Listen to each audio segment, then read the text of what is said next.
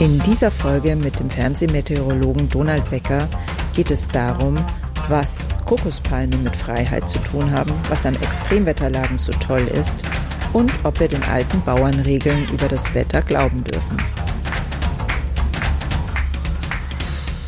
Grüner geht immer. Finde Lösungen für einen nachhaltigen Alltag, die Spaß machen und Wirkung zeigen. Herzlich willkommen hier bei Grüner geht immer. Ich bin Silvia und ich bin ziemlich begeistert von dem Leben hier auf dieser Erde. Und genau diese Begeisterung will ich mit diesem Podcast in die Welt bringen.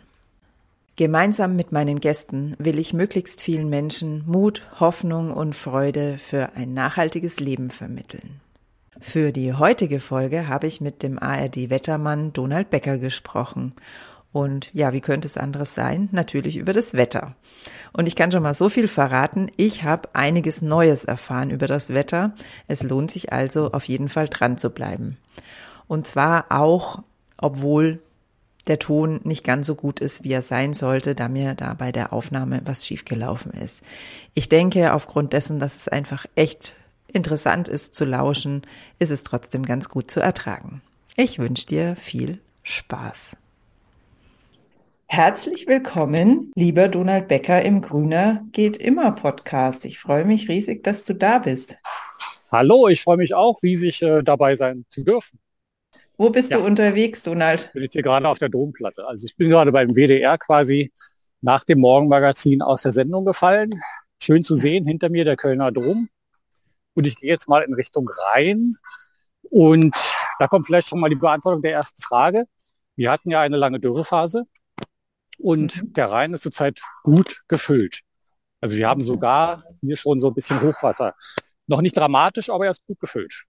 Okay, das ist ja schon mal schön. Also ja. die ersten ahnen es wahrscheinlich schon, die meisten haben es wahrscheinlich schon geahnt anhand des Namens. Ähm, es wird heute ums Wetter gehen. Dennoch, bevor wir da tiefer einsteigen, habe ich auch an dich die etwas gemeine ähm, Grüner geht immer Einstiegsfrage, mhm. nämlich, was ist denn deine Lieblingspflanze? Ja. Und warum ist es deine Lieblingspflanze? Und warum kann die ah. etwas dazu beitragen, dass diese Welt besser ist? Schwierige Frage eigentlich. Also ich habe ganz viele Lieblingspflanzen, aber in der Tat ist es eine tropische Pflanze. Und zwar die Kokospalme. Okay. Als Kind habe ich damals in der DDR immer schon Kokospalmen gemalt und war mir sicher, die wirst du im wahren Leben niemals sehen, weil wir ja eigentlich ähm, nur so diese Länder äh, in der RGW, also jetzt im Rat für gegenseitige Wirtschaftshilfe, vielleicht für viele, die es noch kennen, mhm. damals bereisen durften, also die ganze Sowjetunion, mit Glück vielleicht auch mal Vietnam. Und da war für mich klar, Kokospalmen wirst du im wahren Leben niemals sehen. Äh, diesen Wunsch habe ich aber nach der Wende dann relativ schnell mir erfüllt und weitere Pflanzen muss man eigentlich sagen, die Brandenburger Kiefer sagt mir auch sehr zu.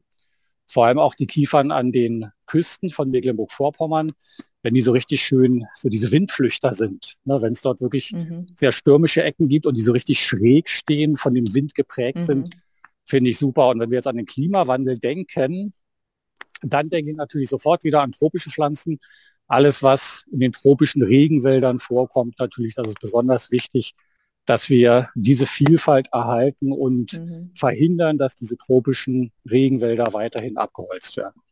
Deine Lieblings... Mal ein bisschen weiter. Also die Kokospalme eher so, weil sie ähm, für dich persönlich für Freiheit steht, wenn ich das richtig verstanden ja, habe. Und die Kiefer, stimmt. weil sie unter anderem ähm, direktes Wetter anzeigt, nämlich durch ihre Tendenz gegen den Wind zu wachsen und weil sie auch einfach ähm, etwas stabiler gegen Trockenheit ist als jetzt zum Beispiel die Fichte.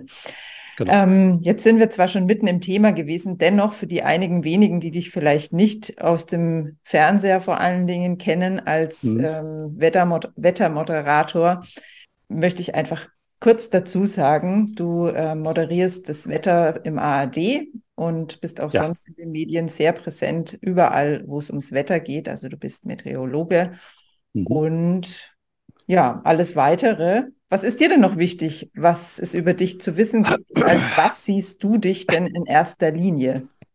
als äh, totalen Wetternerd, muss ich schon zugeben, als Wetterfreak. Und das kam, also das wurde mir quasi nicht in die Wiege gelegt, aber doch relativ schnell ähm, wurde ich zum Thema äh, Wetter gedrängt, beziehungsweise es war ein Zufall. 1978, 79 in diesem Winter gab es wirklich ähm, extreme Schneestürme. Der erste kam kurz nach Weihnachten, 78 zum Jahreswechsel. Und bei uns in Brandenburg ist es so, wenn wir mal fünf Zentimeter Schnee haben, das ist schon Chaos. Und wir hatten damals wirklich tagelang Schneefälle. Die Temperatur ist, ich habe diesen Wetterbericht, den hätte ich aufzeichnen müssen, von der FU Berlin-Dahlem damals, ist, hieß im Tagesverlauf von Osten her Schneefälle und Temperaturrückgang auf minus 15 Grad. Mhm. Das fand ich einfach klasse, weil ich sowas vorher noch nie erlebt hatte.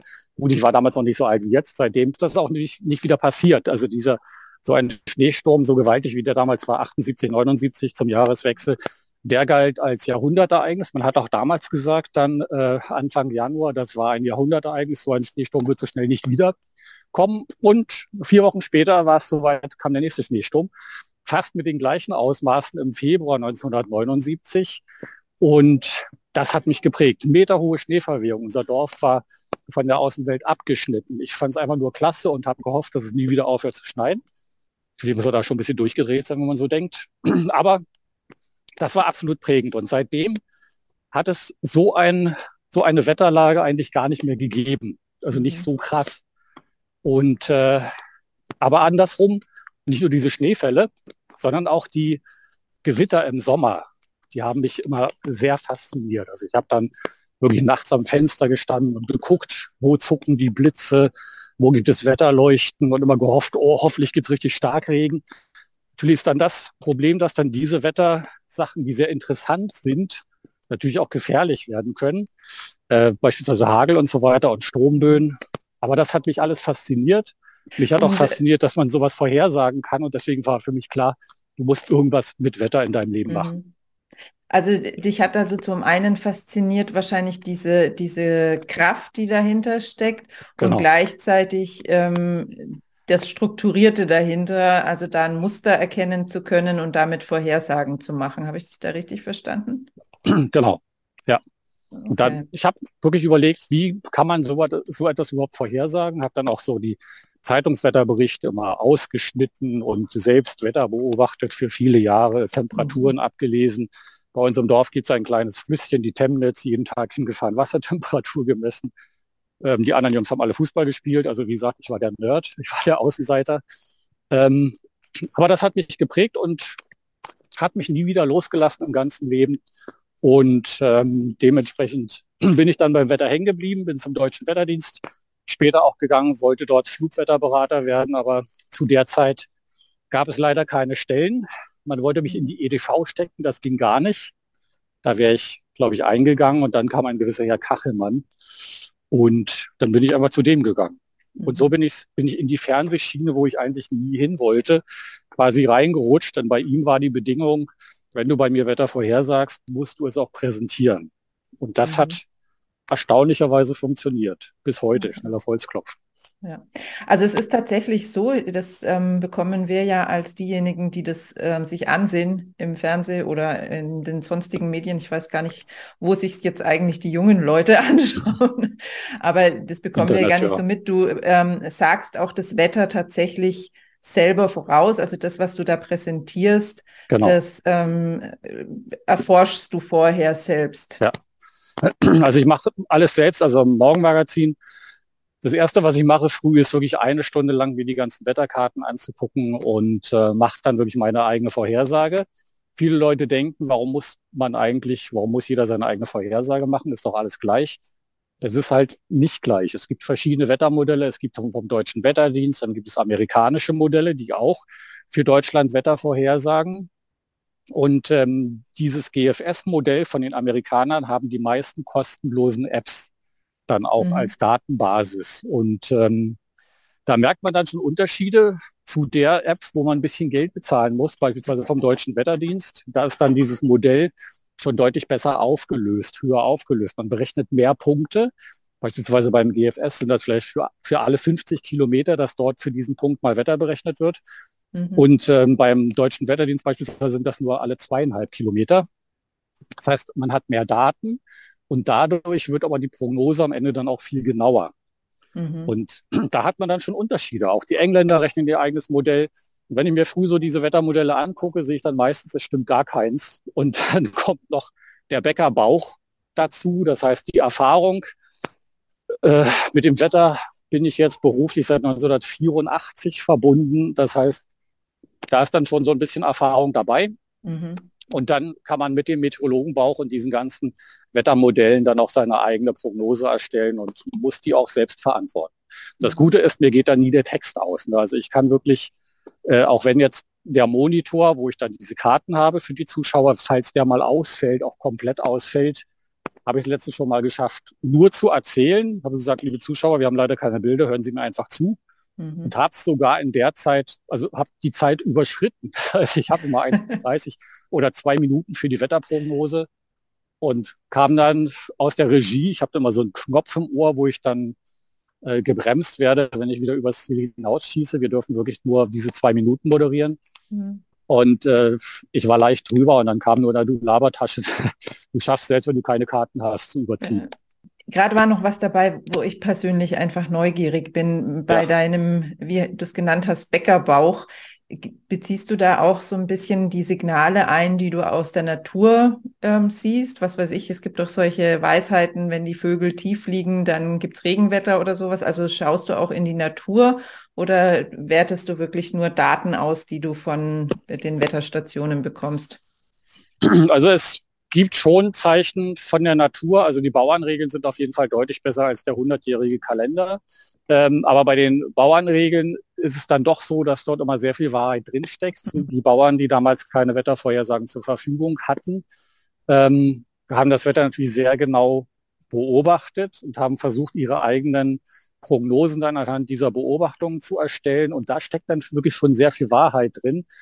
Beispielsweise Morgenrot, Schlechtwetterboot.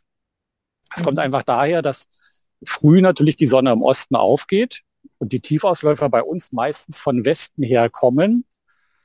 Und wenn dann die tiefstehende Sonne gegen die Front, die von Westen kommt, scheint, dann erscheint die wirklich sehr, rot, sehr rot. Also dann hat man wirklich sehr mhm. schönes Morgenrot.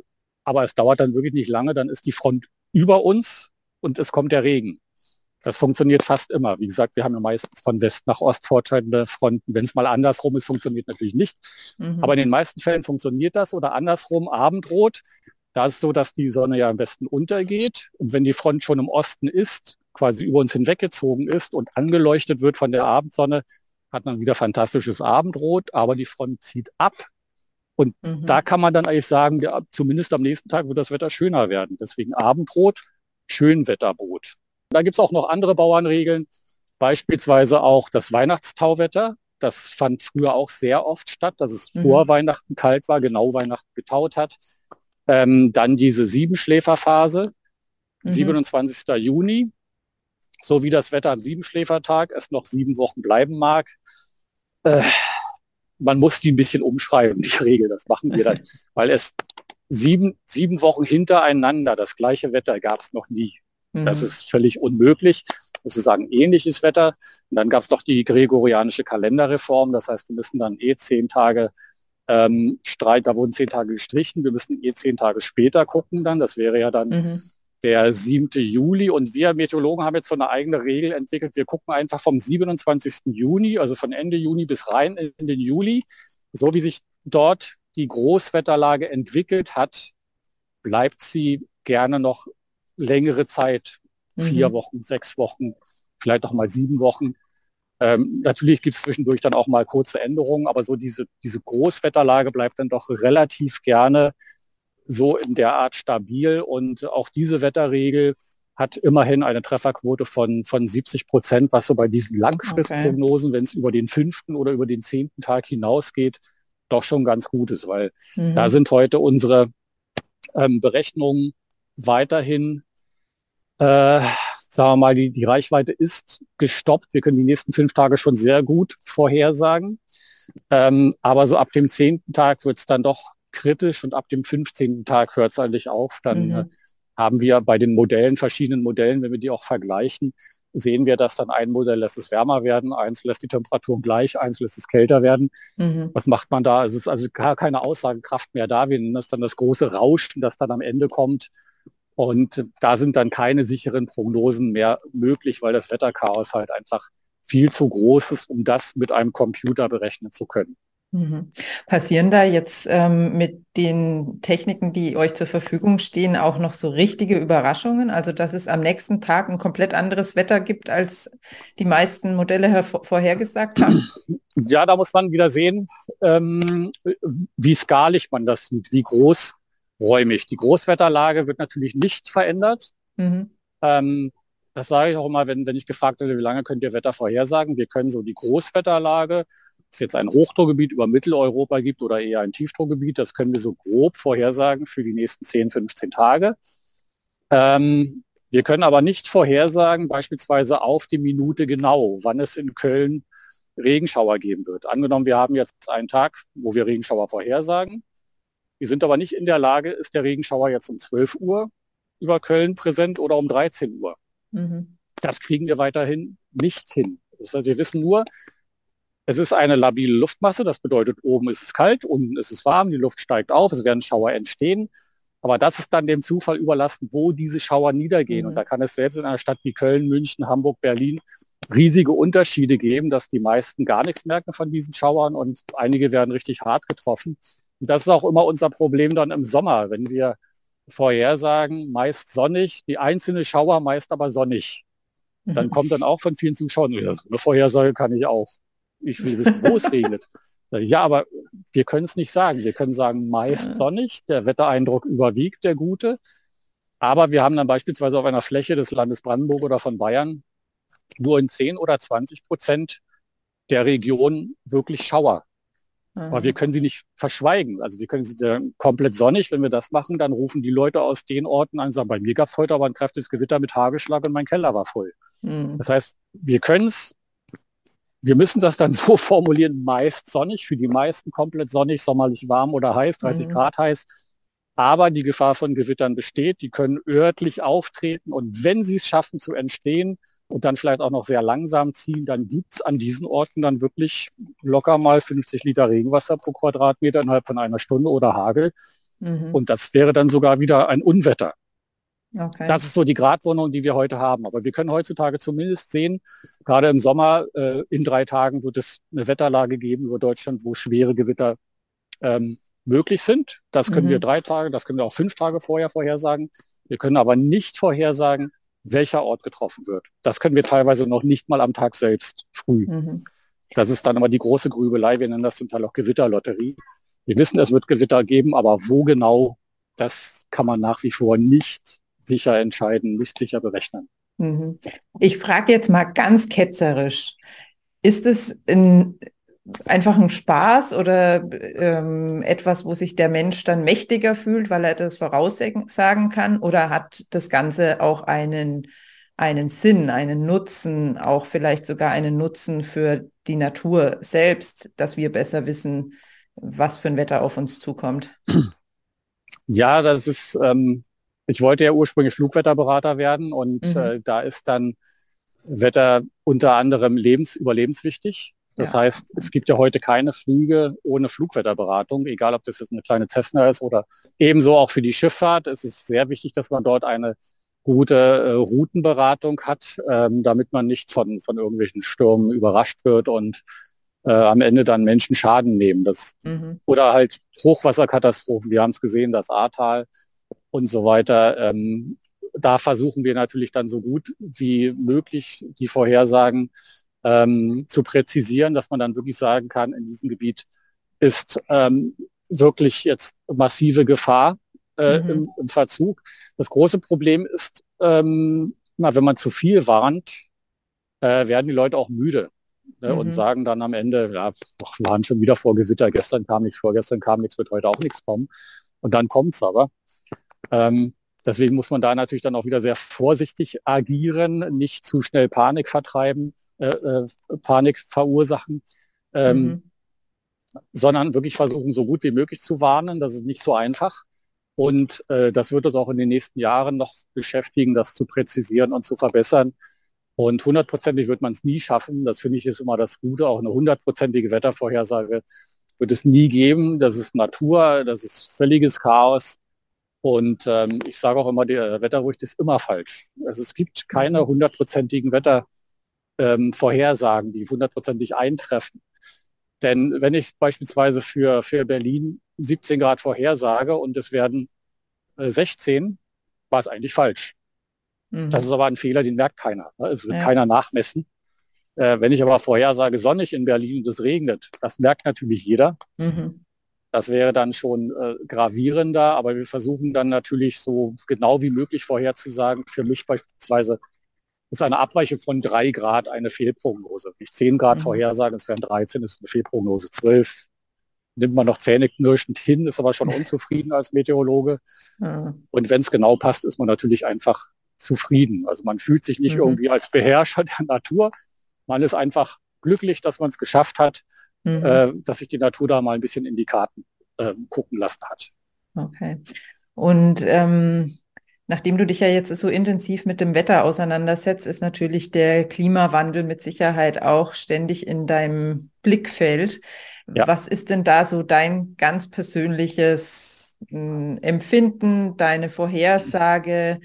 Du hast gesagt, du selber liebst Extremwetterlagen, weil du es einfach ja. faszinierend findest. Ist es vielleicht gar nicht so schlimm, sondern es wird halt einfach nur extremer? Oder wie ist da dein persönliches, äh, deine ja, persönliche Prognose? Zu, zuerst muss man natürlich sagen, Klimawandel ist das Normalste überhaupt auf der Welt. Es gab, seit die Erde besteht, ähm, noch nie konstantes Wetter. Das Klima hat sich schon immer geändert. Mhm. Der Mensch hat jetzt, sage ich mal, die Frechheit zu sagen, wir nehmen die letzten 30 Jahre und so wie es in den letzten 30 Jahren war, muss es jetzt weitergehen. Mhm. Ohne Diskussion. Das ist natürlich Unsinn. Also es gibt den natürlichen Wandel, der da ist und äh, der wird allerdings jetzt von den Menschen mehr und mehr ähm, überschrieben beziehungsweise beeinflusst. Mhm. Und man kann natürlich jetzt nicht sagen, dass ähm, eine Weltbevölkerung, die sich seit 1970 verdoppelt hat auf der Erde, keinen Einfluss auf das Klima hat. Es, sie hat definitiv Einfluss und das ist ja auch das, was uns gerade interessiert. Wenn man sich die letzten Jahre anguckt, sieht man eindeutig den Anstieg. Das heißt, der Anstieg war vielleicht schon ein wenig vorgegeben durch den normalen, durch den natürlichen Klimawandel, aber wir überlagern das jetzt wirklich massiv.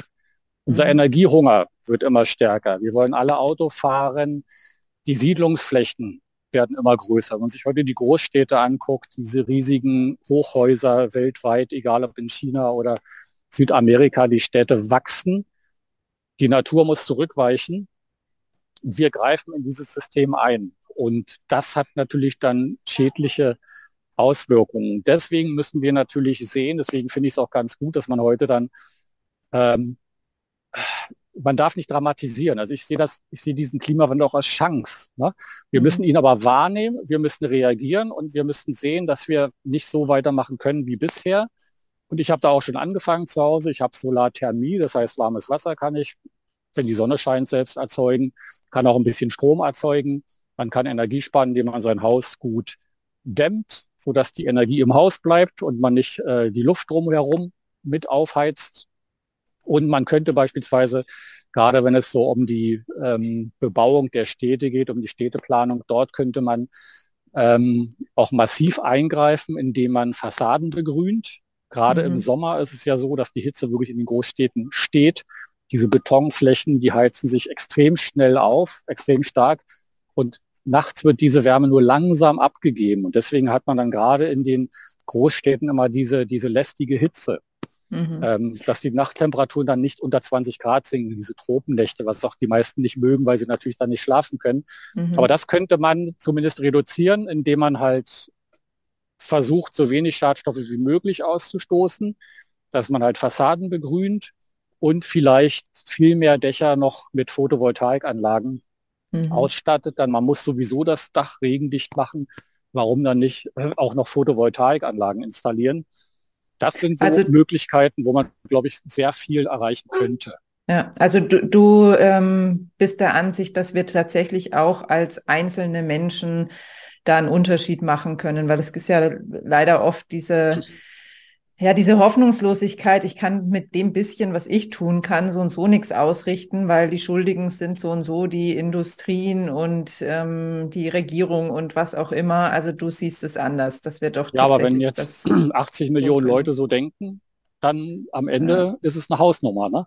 Ja, Jeder Einzelne muss halt wirklich mitwirken. Und ähm, klar, da gibt es immer Leute, die sagen, wir als kleines Deutschland, wie viel Prozent des Gesamtanteils an CO2 Emissionen haben wir denn? Das ist ja nichts, das kann man ja mhm. vernachlässigen. Mhm. Aber wir lügen uns da auch so ein bisschen in die eigene Tasche. Wir lassen ja das meiste in China produzieren und das CO2 entsteht dann dort, nicht bei uns. Mhm. Wir lassen es uns aber dann liefern. Ne? Also das heißt, eigentlich müssten wir dann die Produktion, die wir ausgelagert haben, die CO2-Emissionen müssten wir eigentlich auf unser Konto schreiben, was man natürlich ungern macht. Äh, was ich auch schlimm finde, ist, dass es immer noch möglich ist, dass irgendwie Müll entsorgt wird oder wir trennen unseren Müll, gelber Sack und so weiter, recyclingfähig und dann hört man, dass dieses Zeug einfach exportiert wird, irgendwo nach Asien, wird dort in die Gegend geschmissen. Mhm. Hier wird ein Haken dran gemacht, angeblich recycelt, mhm. was gar nicht der Fall ist, sondern einfach nur irgendwo entsorgt, irgendwo auf der Welt, wo es dann im Meer rumschwimmt. Und das sind schlimme Dinge, die man auf jeden Fall unterbinden müsste. Und das sind zwar kleine Schritte, aber mit diesen kleinen Schritten kann man dann auch schon viel machen. Und auch ich, der jetzt alle zwei Wochen pendeln muss zwischen Köln und Brandenburg, ähm, ich bin ja diese nicht Brandenburger Eiche, aber Brandenburger Kiefer. Mhm. Ich bleibe meinem Brandenburg treu.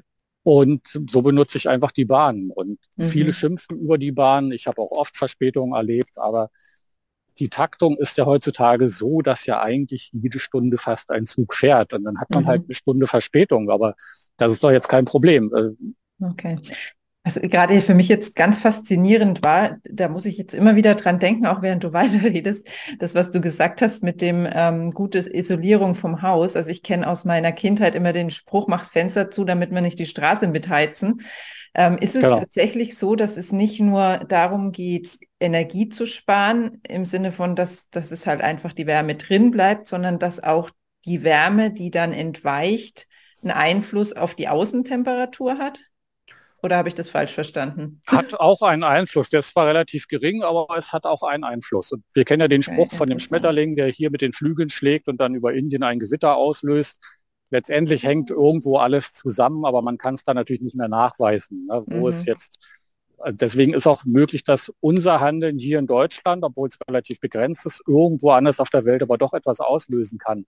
Wenn wir alle uns ein bisschen zurücknehmen, ähm, glaube ich, haben wir ganz gute Chancen, äh, dass unsere Last Generation auch noch mehrere Generationen ähm, in die Welt setzen wird, dass noch mehrere Generationen nach uns gibt. Ja, es ist total interessant, dass wir doch immer wieder an den Punkt kommen, dass einfach alles zusammenhängt. Ja. Mir geht's immer ganz besonders darum, was kann tatsächlich ich einfach in meiner kleinen Welt tun. Und das soll jetzt auch so meine letzte Frage an dich sein.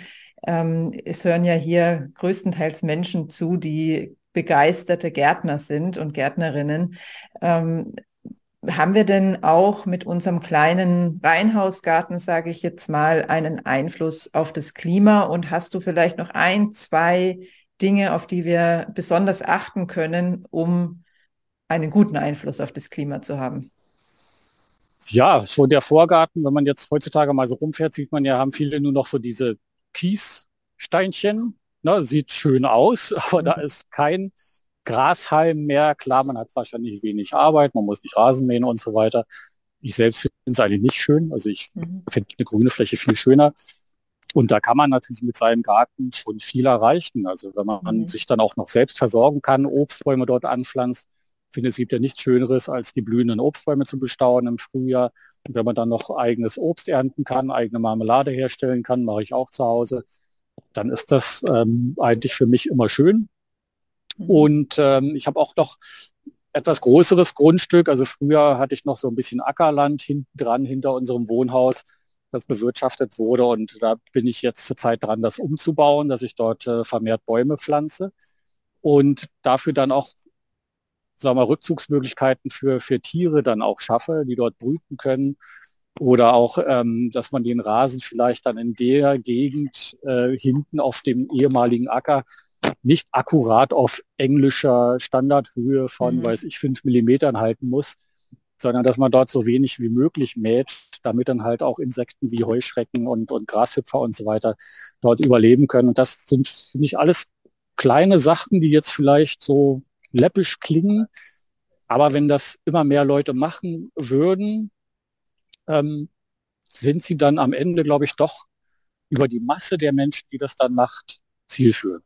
Mhm. Okay, also das finde ich ein super ermutigendes ähm, Schlussfazit, dass es wirklich mit kleinen Sachen ähm, eine große Wirkung geben kann, auch auf sowas ja. Unbeherrschbares wie das Klima. Also ja. was ich heute auch mitnehme, ist, dass wir auch ähm, da mal ein bisschen zurücktreten können und äh, uns auch sagen können, nicht alles, was jetzt gerade an Extremwettersituationen passiert, ist unsere Schuld, sondern auch Nein. wiederum ein Stück weit Natur, schlicht und einfach.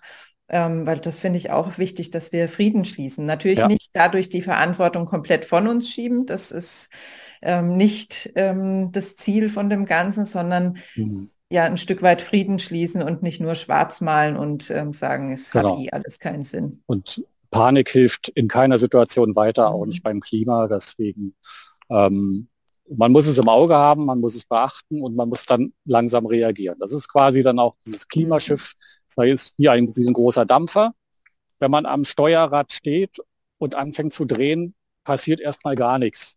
Es hinkt nach, aber das Schiff wird sich dann langsam in die gewünschte Richtung eindrehen und genauso ist es eigentlich, wenn wir beim, beim Klima so ein bisschen eingreifen wollen und das ähm, sollte funktionieren.